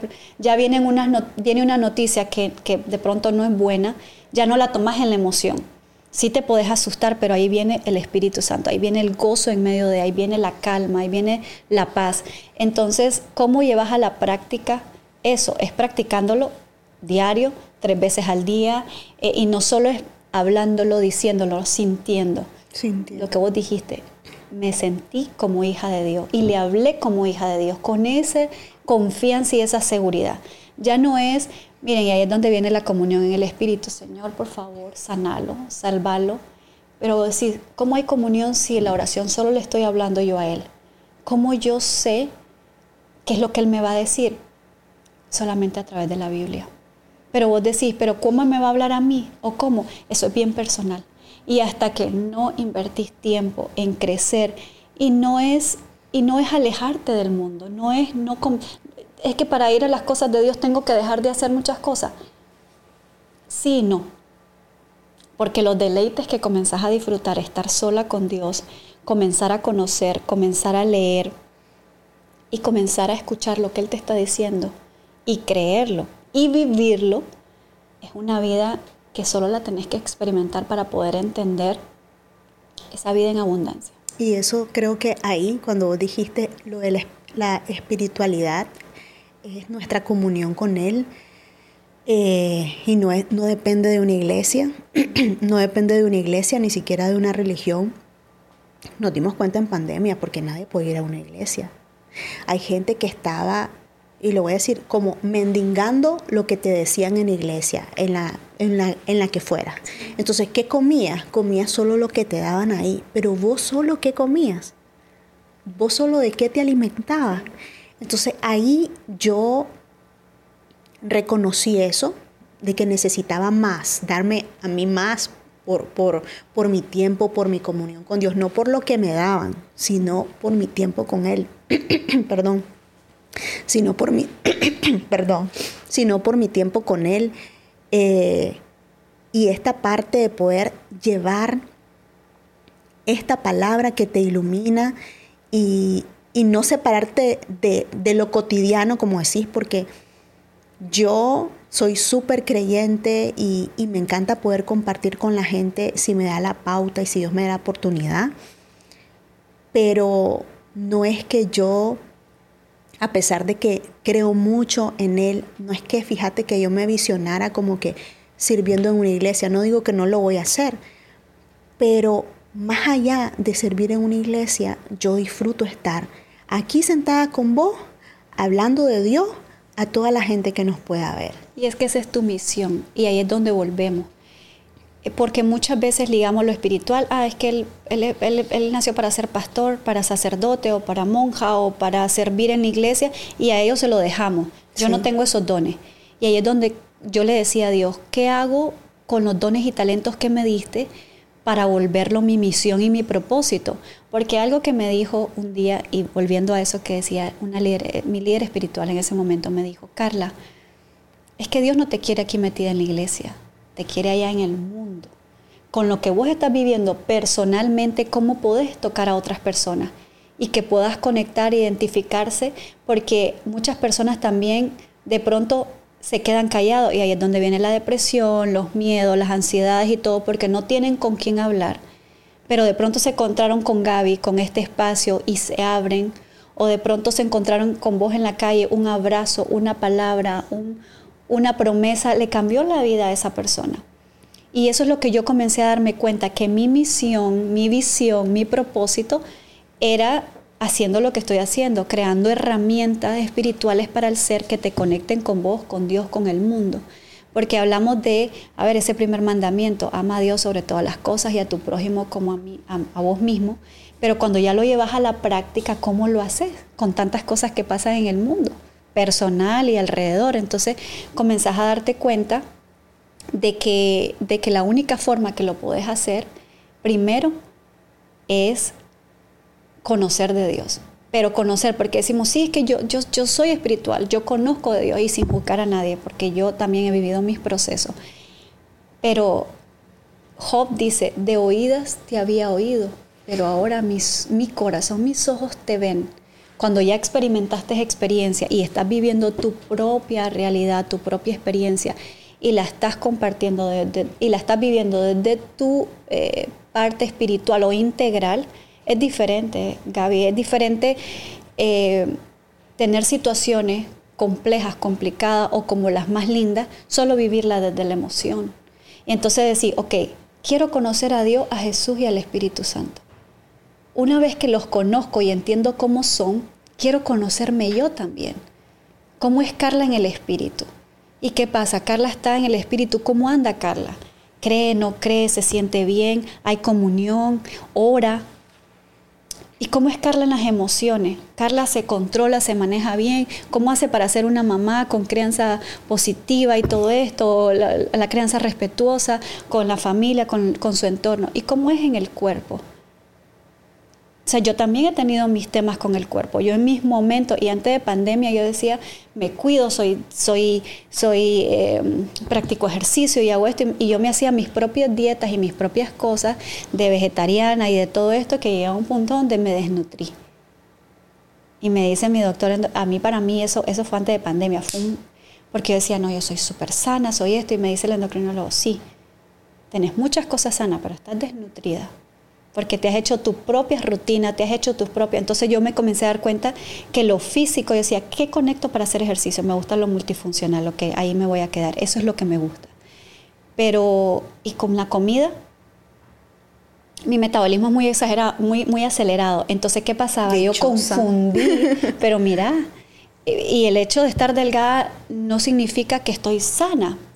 Sí, ¿verdad? Hoy sí, Hoy sí ya tengo un orden porque aprendí a comer bien, a comer balanceado, a darme cuenta que tenía que comer de esta manera. Entonces comencé a darme cuenta que si yo cuidaba mi cuerpo también, no solo, ah, bueno, ya cumplí con mi hora de ejercicio, ya estoy bien, no. ¿Cómo comiste? ¿Desayunaste bien? Eh, pusiste proteínas, vegetales y todas esas cosas que sí toma su tiempo, sí, Gaby, pero yo he visto los cambios en mi organismo. Y para ponerte un ejemplo, cuando integras esas, esas tres áreas, vos decís, yo ocupo mucho la respiración espiritual. Si vos haces respiración es físico. Una respiración consciente la estás haciendo cuando respiras hasta adentro, lo, recibes en los pulmones y todo esto, ¿no? Sí. Pero también conlleva a la mente. Cuando vos decís, ok, quiero respirar, quiero entrar en un proceso de, calma en mi cuerpo, entrar en meditación, en relajación, en conectar con las promesas y comenzarme a repetir y, parafrasear las promesas de Dios. Entonces, respira físico, pero está la mente hablando y está el espíritu. Y el espíritu es el que te da, te apacigua, te calma y te comienza a hablar.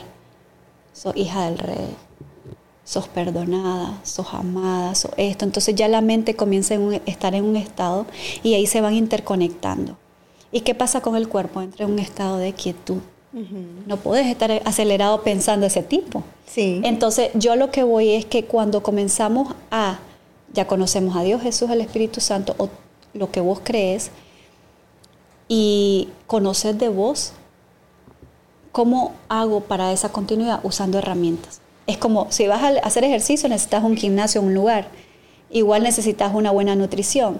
Para el alma muchas veces necesitas un psicólogo también para ayudarte con alguna terapia. Sí. Y yo recomiendo mucho, si tenés que visitar un psicólogo, ok, y si lo acompañas desde, un acompañamiento espiritual, mucho mejor. Que lo están recomendando últimamente eso. Mi líder espiritual es teoterapista, es psicóloga, pero es teoterapista. Y eso es lo que yo estoy también implementando en Hilos de Luz. O sea, que estas herramientas que te acompañan, así como vos decís, ¿qué herramientas ayudan a Gaby a ser mejor? O sea, vos comenzás, ¿qué herramientas me ayudan?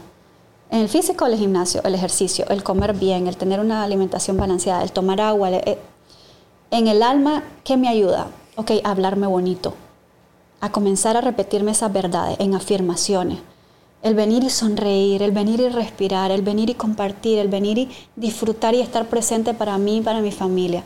Y espiritualmente, bueno, leo la Biblia, eh, medito, eh, estoy tiempo a sola, me relajo, escucho adoración. De las mejores cosas que podemos hacer es escuchar música que te esté recordando esas promesas, porque es lo que la mente está recordando. Ahí está. Entonces, para mí es de lo más poderoso y lo estás haciendo de una forma creativa, que es lo que, lo que, lo que creo que ha hecho la conexión con la comunidad de Hilos de Luz y lo he, y lo he venido viendo. Y este, eh, la pandemia nos, nos cerró para, para crear más herramientas, luego salimos y hoy ese compartir en la feria, en los eventos, en las tiendas donde estamos, las personas que me escriben y me dicen, ya no es solo quiero comprar este artículo por decoración, quiero algo, un mensaje para una persona que está pasando esta situación. Quiero estas afirmaciones y promesas, o me recomendas algo para alguien que está pasando un luto, o para alguien que anda con el tema de autoestima. Entonces ahí ya comienza una guía, un acompañamiento. Yo ya le digo, mira, te recomiendo que este mes hagas este tipo de cosas. Entonces, ahí vamos, es, hermoso. A mí me apasiona mucho lo del ser porque es verdad, es la verdadera vida que puedes tener, es disfrutar la vida, es no pasar por pasar y vivir por vivir, sino vivir consciente, vivir sabiendo que tenés un propósito y una misión y una visión. Y así como vos tenés acá y que estás clara, decir, nació en pandemia y mira dónde estás ahorita. Sí. ¿Cuántos podcasts has hecho de entrevistas? 45, hay unos que creo que no están disponibles, pero yo creo que eso han sido más de 45. Y casualmente, fíjate que ayer me metí al YouTube y comencé a bajar hasta el último episodio. Y vi eh, a los invitados, a los sets que he tenido. Y veo atrás y todo ha sido evolución, evolución, cambio. Y cambio para una mejora, ¿verdad? Continua. Eh, y algo que eh, hemos venido disfrutando mucho, ha sido retador, no te digo, porque esto es alterno a nuestros trabajos, pero nos llena, nos llena leer un, comentario en YouTube o una gente que te dice, gracias por este podcast, lo estaba esperando, el mensaje de tal invitado cayó como anillo al dedo, que hablabas, que hablaras de luto, eh, por ejemplo, en, en pandemia ha sido lindo porque muchos nos sentimos identificados. Entonces, esas cosas te llenan porque sabes que estás cumpliendo el propósito. Y, y creo que experimentaste poder conectar con la gente presencialmente en la feria, que me decías que, fue una experiencia extraordinaria. me encantó, mucho porque normalmente estoy, contesto en las redes sociales y tengo contacto con la gente y platico en el WhatsApp, o voy a las tiendas y de repente estoy poniendo producto, llega alguien y ya comienzo a platicar y compartimos, pero la feria para mí fue como ya ver en, en acción lo que estamos creando, el propósito, verlo real, porque la gente llegaba y, me, y todos los comentarios que me decían para mí era como, solo viene de Dios, como esa respuesta a todo lo que hemos venido trabajando, la dedicación, el amor, eh, la visión, no soltar esa visión, porque cuando ya tenés tu visión, tu propósito ya es lo que yo había visualizado, Gaby, en tiempo de pandemia, lo estaba viendo ya palpado y decía, no solo el hecho de que compren tu producto y que, y que conecten con él, sino que es que hay un plus ahí. A ver, si alguien se lleva un corazón con el fruto del Espíritu Santo, no solo se lo llevó con una decoración, sino que yo quiero tener esos recordatorios para estar practicando esos dones, esos frutos. Entonces te das cuenta que ahí es donde se comienza, y ahí por eso hilos de luz, ahí se comienza a hilar esa, esa lucita y esa conexión, esa luz con tu luz interior. Porque hay mucha hambre y necesidad. O sea, eso te iba a decir. tenemos mucha hambre y necesidad de Dios. Es que todos tenemos esa necesidad de Él. Y es lindo poderlo eh, integrar en la ecuación de tu vida porque vos te comenzás a dar cuenta de cosas que experimentás o que vivís o que enfrentás que tal vez antes cuando no, no, no lo tenía en tu corazón lo hubiera hecho de otra forma, por ejemplo. Y ahí es donde yo comencé a darme cuenta y yo dije, ok, vinieron los estudios después de lo del desarrollo del potencial, yo sigo, es la fecha y los lunes hacemos teoterapia y vamos creciendo. La Biblia la lees, la estudias hoy y la haces mañana y es diferente. Sí. Y hoy leíste un, un versículo, mañana te va a dar otro significado. Ese es el poder de la inspiración de Dios a través del Espíritu Santo. Entonces, em, en ese crecimiento sigo con la teoterapia, pero me di cuenta que yo necesitaba profundizar más con el tema de la mente. Y ahí fue donde me llamó mucho la atención la PNL, que hice lo del practitioner, después la certificación internacional para el máster. Y luego yo decía, ok, si, me, si, si acá las personas me están buscando, no solo para que le venda el producto, sino que ya las personas me dicen, ¿cómo me puedes ayudar para yo usar esto?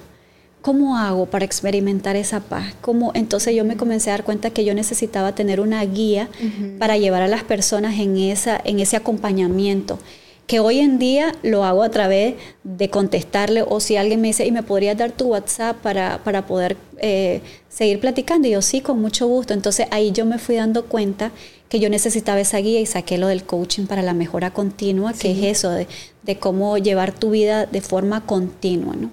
Y, en, ese, en ese permanecer y en ese andar eh, consciente, presente. Entonces, eh, lo más importante es estar enriqueciendo y estar alimentando nuestro ser. Por eso dice, danos hoy el pan nuestro de cada día. Todos los días decimos eso, danos hoy el pan nuestro de cada día. Pero ese pan nuestro de cada día es ese alimento espiritual. Y hay formas, hay miles, ahora con pandemia y con todo, han surgido tantas ideas. Y esta es una de las ideas que, que Dios nos ha dado para compartir y yo les sigo pidiendo mucha iluminación. Yo Fíjate que, por ejemplo, este tema de las intenciones, ¿por qué yo ando todas estas pulseras? Cada una me conecta. Yo veo esta pulsera, dice mom, y oro por mi mamá. Y no es que sean un amuleto, es que son activadores. El yo puedo, el Filipenses 4:13. Y ahí, aquí está mi corazón. Y aquí tengo uno donde está el mundo de Nicaragua para el mundo y los de luz. Y este mensaje va para todo el mundo. Entonces, esas son anclas que me recuerdan a mi propósito. ¿Qué intención le damos a cada pensamiento? ¿Qué valor le damos a cada, a cada pensamiento?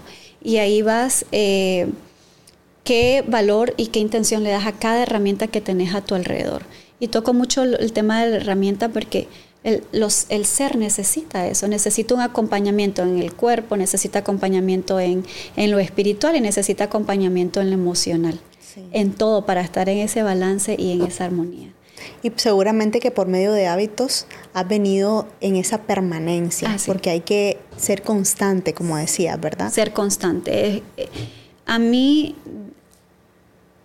de los secretos para mí es dejarme ese tiempo, en la mañana, tarde y noche. ¿Cómo lo haces si sos esposa, si sos mamá, si tenés tu emprendimiento, si manejas redes sociales? ¿Cómo, cómo lo lográs? Me recuerdo lo que me hace sentir, Gaby. Me doy cuenta y digo, en ese lugar y en ese tiempo Dios me habla. En ese lugar y en ese tiempo mm, experimento paz. Yo suelto y yo escucho. Y si le das una secuencia a tu estudio y si le das una secuencia, por ejemplo, con las afirmaciones y promesas, yo mensual hago diferentes estudios. Entonces ahorita yo estoy con sabiduría. Y entonces cuando yo leo esa promesa y esa afirmación, yo la escribo. Y al escribirla me la repito y me lo digo y tengo mis tiempos de respiración y lo digo consciente y lo siento y lo veo. Si yo digo mi sabiduría es espiritual, yo me veo conectada con Dios. Si yo digo, em, un día de esto salía, me salió, el, tengo al mejor socio del mundo y la imagen es, esta mujer eh, con él agarrado a la mano con Jesús. Entonces, si yo digo que Él es mi mejor socio, aquello le voy a tener miedo. Entonces ese experimentar y ese disfrutar íntimo, solo, eh, y además espontáneo, porque hoy puedo poner una adoración, mañana pongo algo que me, o puedo poner una alabanza y comienzo a, danzar para sentir, porque hay momentos que también, claro, como ser humano te cargas. Sí. Y más cuando tenés enormes responsabilidades. ¿Qué, ¿qué haces cuando, cuando, o sea, cualquiera diría, la Carla tiene todo controlado, todo fluye, ¿verdad? O sea, lo que vos transmitís, por supuesto, es paz, pero no significa que todo salga a la perfección en tu vida. ¿Cómo haces en esos momentos en donde las cosas no salieron como vos querías eh, y te llega el estrés, la duda, la angustia? ¿Cómo, ¿Cómo haces para gestionar esos momentos? Porque ahí es donde Dios nos prueba, ahí es donde, como decimos, ala, entonces ahora sí tengo que poner en práctica todo lo que he vivido sus promesas. Recordar sus promesas en el momento.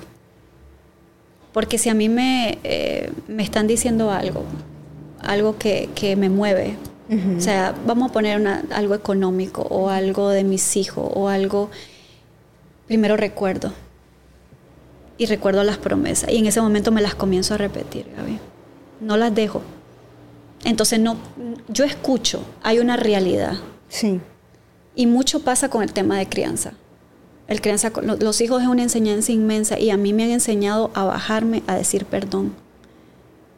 Me han enseñado a recordar mi niñez y a darme cuenta que han habido cosas que han marcado mi vida y que necesito sanar yo para poder estar bien para mis hijos. Y mis hijos han sido ese motor y esa inspiración que me ha dado Dios para decir, agradezco porque ahí está el amor de Dios, pero dice, yo quiero ser como tú, Jesús, porque ellos quieren ser como yo. Entonces, cuando, ¿qué me ha ayudado? Implementar la sabiduría. Un día esto le decía a una sobrina mía que está con un bebé pequeñito de, de seis meses y yo le decía, podemos leer mucho, educarnos mucho, porque está bien y es válido y es necesario de crianza respetuosa, de técnicas, de método, más los consejos de la abuelita, de la mamá, de todos los que ya hemos pasado la maternidad. Pero la sabiduría espiritual solo Dios te la va a dar. Y Él es el que te va a hablar y te va a decir cómo actuar con tus hijos.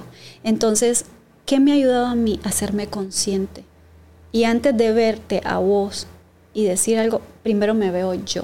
Eso me ha ayudado mucho a sanar antes de, porque nosotros como papás solemos ver a los hijos y apuntar y, no nos damos cuenta que, espérate, que son chiquitos, que su espíritu está ahí puro y que son la copia de nosotros. Exacto. Entonces, cuando yo he, entrado en conciencia de eso, yo me voy adentro del cuarto.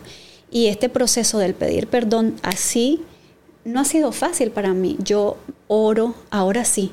Ahora y ellos me han enseñado a pedir perdón. O sea, mi esposo es fácil para pedir perdón, mis hijos. Y yo antes me pasaba eso, que me pasaba algo, me iba al cuarto, oraba y hasta que ya me sentía volvía. Entonces ahora estoy en el momento, respiro, comienzo a hacerme, yo tengo dos versículos que me ayudan mucho. Me está pasando algo y yo comienzo Filipenses 4.8. Pienso lo bueno, lo justo, lo amable, pero me lo estoy diciendo por dentro y me está pasando la situación.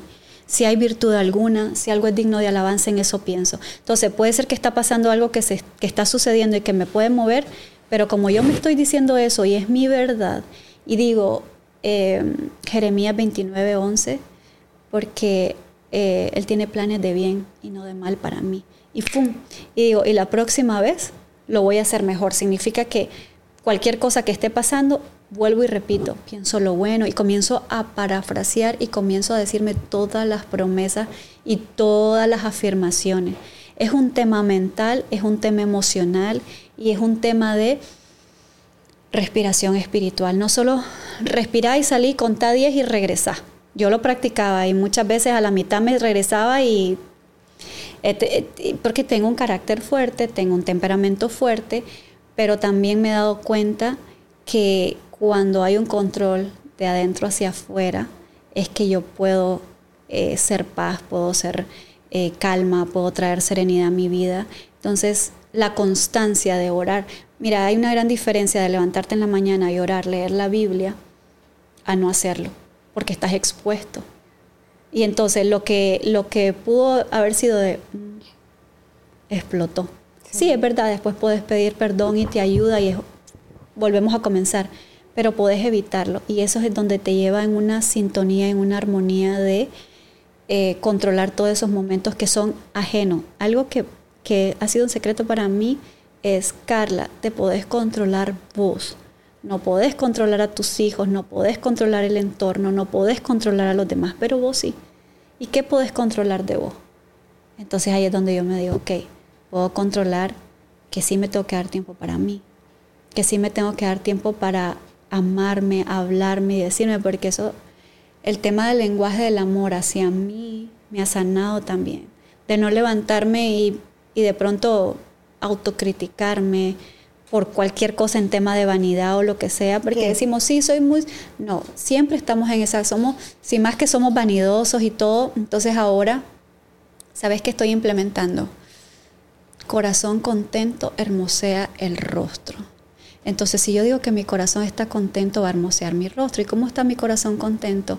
Y ahí es donde va la cadena hacia adentro. Pero eso se vuelve tan fácil cuando lo volves tu día a día. Sí. Es una fórmula. No te perdés y no te salís de ahí. Sí.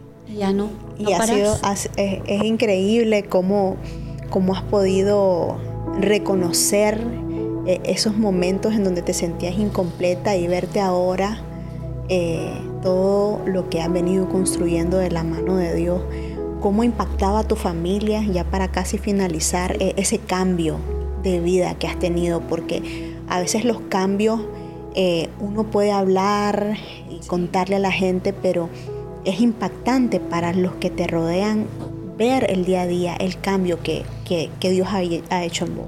Mira, vi algo bien interesante desde, desde mi relación de matrimonio hasta mi relación con mi mamá y mi familia.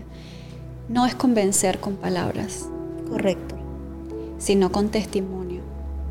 Y yo antes era, no sea, no se hablen así, porque la mente lo cree. Yo era mucho de como de maestra. No se diga, no, yo, yo no soy de bromas ni nada. Le digo a mis hijos, a mí no me den bromas, porque yo soy muy seria. Pues. Pero cuando yo les escucho, no se hablen así, la mente lo cree. Mira con lo que te estás diciendo, así vivía yo. Yo he sido muy presente y hemos sido una familia muy unida. Mi mamá nos hizo muy unidos, los cinco hermanos, los sobrinos, los, los sobrinos nietos, los bisnietos y, somos una bola, una bola de acompañamiento. Estamos, estamos presentes para cada uno. Podemos tener nuestras diferencias, nuestro todo, pero siempre estamos unidos y mi mamá siempre es el centro. Ella es como ese motor. Yo escucho tres de mis hermanos están fuera y diario no hay día que no hablen con ella. Y eso a mí me inspira y me motiva porque yo tengo a mi mamá físicamente casi a diario cuando se va a Matagalpa, pues ahí estoy al teléfono y así, pero creo que hay, lo que a mí me ha gustado es que este proyecto lo voy viendo en mi mamá, cómo ella ha crecido espiritualmente. Ella me dice, yo me levanto a las 3 de la mañana y, y yo oro por hilos de luz y estoy haciendo los hilos y cada hilo va con una oración. Entonces yo digo, ya lo veo en mi mamá, lo veo en mis hijos cuando estamos haciendo cosas, queremos ayudar mamá, queremos hacer, y ya comienzo a contarles qué es hilos de luz y comenzamos a platicar. Lo vi en mi esposo que pasó de verme y decir, sí, me gusta tu proyecto, sí creo, a involucrarse, a que me motivó a escribir y después de escribir, él fue parte de y luego lo tradujo al idioma inglés para poderlo llevar a Estados Unidos. Lo veo en mi familia alrededor, mis hermanos y todos cuando me dicen, eh, a todos están llenos de promesas, de afirmaciones y yo cuando yo tengo oportunidad yo les comparto siempre. Yo no me canso y no me cansaré porque Josué 24:15 dice, mi casa y yo servimos al Señor y todos suben a la barca y yo, eso para mí ha sido como todos están en la barca. Y todos tienen que disfrutar esto que a mí me está pasando respetando como vos lo querrás vivir. Pero si yo tengo la oportunidad, como vos decís, Gaby, de venir y compartir, yo lo hago con todo el respeto del mundo. Antes al principio yo era como, y yo quiero que vivan lo que yo estoy viviendo porque a mí me ha transformado, ya no soy la persona que era antes, ya estoy y veía a alguien, pero no todo el mundo conecta de la misma forma como volvíamos, el mapa no es el territorio, yo lo voy a hacer de una manera, vos lo vas a hacer, pero yo no pierdo espacio, ni momento, ni lugar, inclusive solo con una sonrisa. Cuando vamos en la calle y vemos a alguien, le sonreímos y esa sonrisa va con una intención o le das una palmada. Me ha pasado que, que me ha tocado dar una palmada, un abrazo y, me dicen, yo no había recibido eso desde hace mucho tiempo. Entonces, cuando hay esa intención, pues te cambia el día. Por Definitivamente que te cambia y ya esa es la llenura que Dios nos da a nosotros cuando hay una intención, cuando hay un propósito y no nos cansemos. Si yo puedo aconsejar a alguien, no canses de pedir tu propósito de vida, pero pedirlo con todo tu ser y tu misión y tu visión. Yo me la repito a diario, Gaby. Todos los días mi misión, visión y propósito lo tengo claro y lo repito a diario. Nadie me lo va a quitar, nadie me lo va a cambiar y lo veo hacia allá. Cuando tenés eso, acoplado a tu pasión, a tus dones, tus talentos, a tus oportunidades. Este espacio, este espacio es tu bendición. Como vos decís, no solo te dedicas a esto, tenés otros proyectos, tenés otras cosas, tenés tu parte de familia, pero esto, después de 47 podcasts, ¿qué te visualizas? ¿Hacia dónde querés ir? ¿Hacia dónde va este programa? Entonces, así es que eh, para mí es abrazar, abrazar lo que Dios te ha dado y eso expandirlo y llevarlo al mundo. Hay mucha necesidad. Hay muchísima necesidad, Carla, y la verdad que cuando te conocí podemos, podemos hablar un poquito más de acerca de lo que vamos a platicar en este podcast. Yo estaba feliz de poder compartir toda esta plática porque sí sé y reconozco toda la necesidad que, hay de la gente eh, y hemos, hemos eh, tratado de poder mencionar en este espacio a, Dios como una relación eh, y que todo lo necesitamos. Así que quiero agradecerte el tiempo que compartiste hoy y no sé si quieres agregar algo más para finalizar. No, agradecerte. La verdad que cuando me llamaste, cuando me escribiste, yo ya sé lo que viene. O sea, yo lo voy viendo por las prácticas, pues yo ya, ya voy visionando cosas y cuando vos me escribiste dije, hmm, esto viene de ahí arriba y esto es parte de y esto es ir a compartir de. Y entonces para mí fue como nervios, me dio nervios, fíjate Gaby, porque yo decía, esto es una responsabilidad, es compartir algo, es abrir ventanas, es abrir un poco tu corazón y, y saber que al hacerlo podés ayudar a otras personas. Y lo veo también, yo recibo lo que vos me estás compartiendo, lo que me compartiste de, tus tiempos, estar aquí. Eh, es una oportunidad para mí también para crecer e imaginarme y, proyectar y visualizar más allá de. Entonces, yo sí quiero eh, agradecerte y, y si puedo cerrar es que se den espacio para disfrutar su vida, pero integralmente el éxito o, la plenitud del ser. Dice, en tu presencia hay plenitud y gozo, delicias a tu diestra. Cuando decimos eso suena como muy de pronto muy allá, pero cuando decís, en tu presencia hay plenitud, es que te des tiempo para vivir esa plenitud, que te des tiempo y te des chance aún con la maternidad. Y toco la maternidad porque nos consume mucho, toco la familia porque es nuestro centro, nuestro proyecto aún, porque somos llamados a no estar haciendo las cosas por hacer, sino ser. Y me enfoco mucho en el ser. Invertir tiempo en vos es la mejor vida que puedes tener. Si te puedes dar chance de que creas en algo poderoso. En lo personal fue Jesucristo para mí. El haberle Apocalipsis 3:20 dice, yo voy a tu puerta y toco. Si alguien oye y abre la puerta, entraré y cenaré con él y estaré por siempre. Esa es una decisión. Entonces, si tenés la oportunidad de abrirte esa, esa experiencia y de tener vida y vida en abundancia que Él nos da, que te la des y comences a explorar tu ser, a amarlo, a conocerlo, a reconocer lo que necesitas sanar, a estar consciente hoy, estar viviendo en el hoy, estar presente y tener una vida con intención, con propósito.